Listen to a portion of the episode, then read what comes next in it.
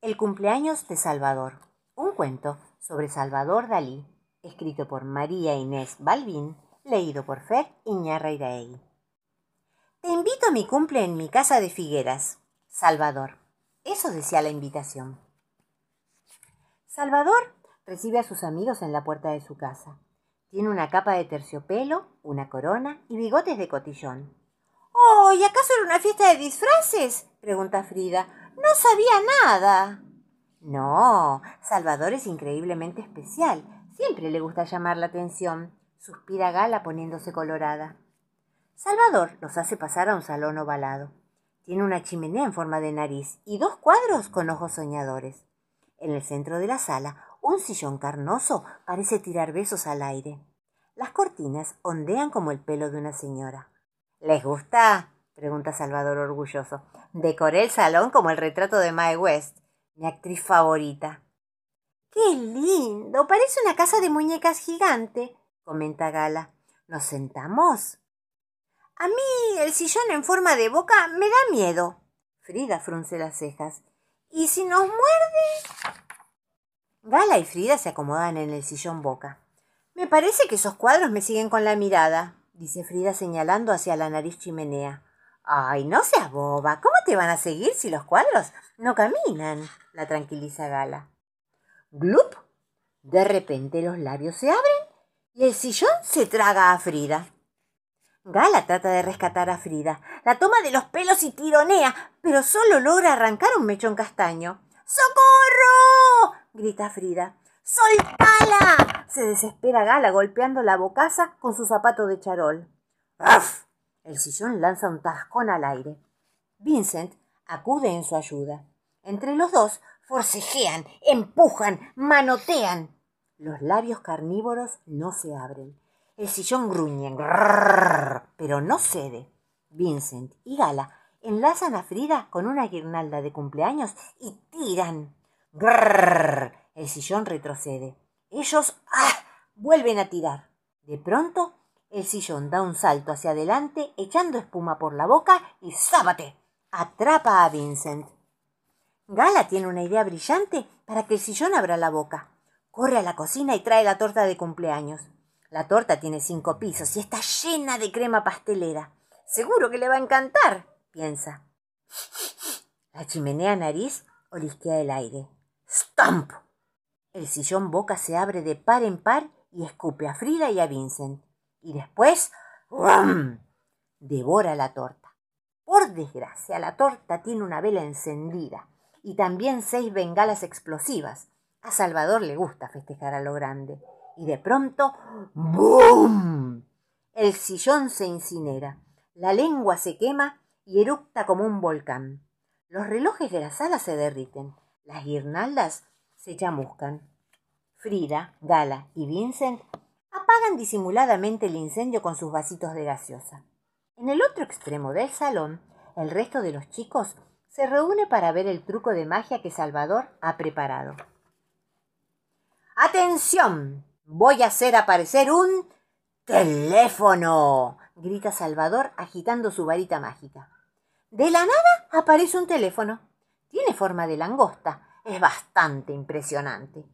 ¿Y funciona? pregunta Vincent, tomando el auricular. ñam, ñam, ñam. Funciona y está vivo. La langosta se prende en su oreja. Vincent se desespera, tira manotazos al aire, salta, corre en círculos. Los chicos gritan. Afortunadamente, la langosta está cansada de que la usen como teléfono y aprovecha la confusión para escapar y esconderse detrás del sillón.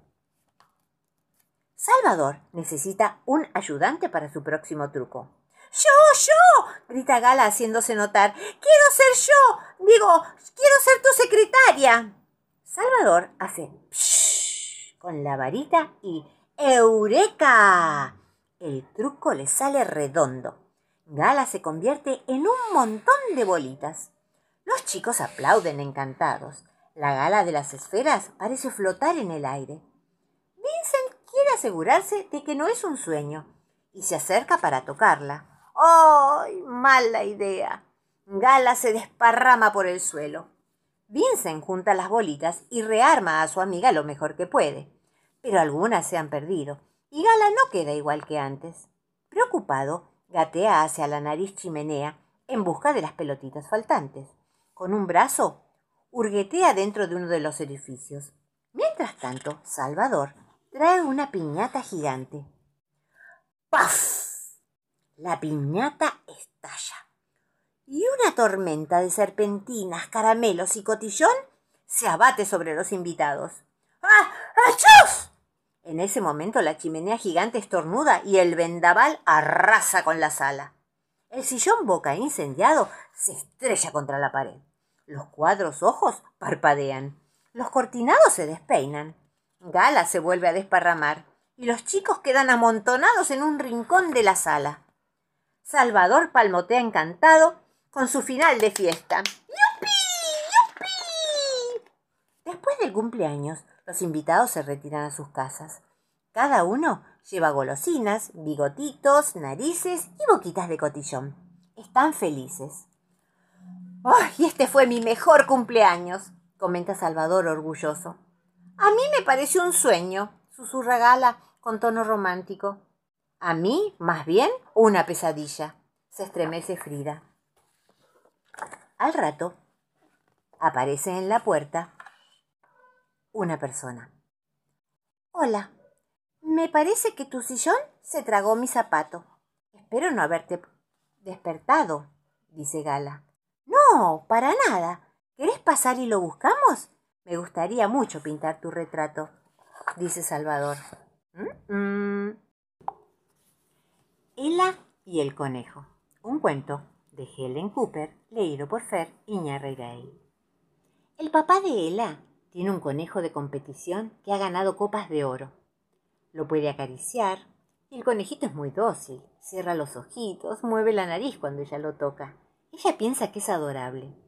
Una mañana, Ella se levantó muy temprano. El cielo estaba rosa y las nubes esponjosas como las orejas del conejo. Se vistió con prisa y se escabulló para ir a ver al conejito. Solo quería mirarlo y decirle hola. No había nada de malo en ello. El conejo vivía en una conejera dentro del cobertizo. Al verla, el conejito parpadeó feliz. Ella trató de acariciarlo a través de los alambres con las puntas de sus dedos. Su pelaje parecía de terciopelo y se veía que le gustaban los mimos. Ella pensó que no sería malo abrir un poquito la puerta para poder abrazarlo, así que sacó el cerrojo. Pero mmm, rápido como un rayo, el conejito saltó de su jaula y se escapó del cobertizo. Ella trató de alcanzarlo, pero el conejito era escurridizo y se patinaba de entre las manos de la niña, saltando sobre la cortadora de pasto, sobre la carretilla, sobre las flores. Afuera el sol ya brillaba y el papá pronto se despertaría. Él la necesitaba atrapar al conejito que seguía saltando por todas partes, rompiendo macetas, aplastando flores, arrancando frutas y verduras del huerto, mientras ella lo perseguía desesperada. Al pasar por debajo de la cerca, el conejo se detuvo. El gato naranja de la familia estaba allí relamiéndose frente a la puerta de la casa. Fue entonces cuando el pequeño de orejas rosadas volvió sobre sus pasos a todo correr y se metió solito en su jaula. Ella puso el cerrojo justo en el momento en que papá entraba al cobertizo.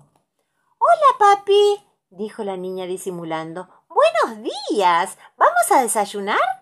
Por suerte, ni el gato ni el conejo contaron nada de lo ocurrido. Solo mi hermanito y yo.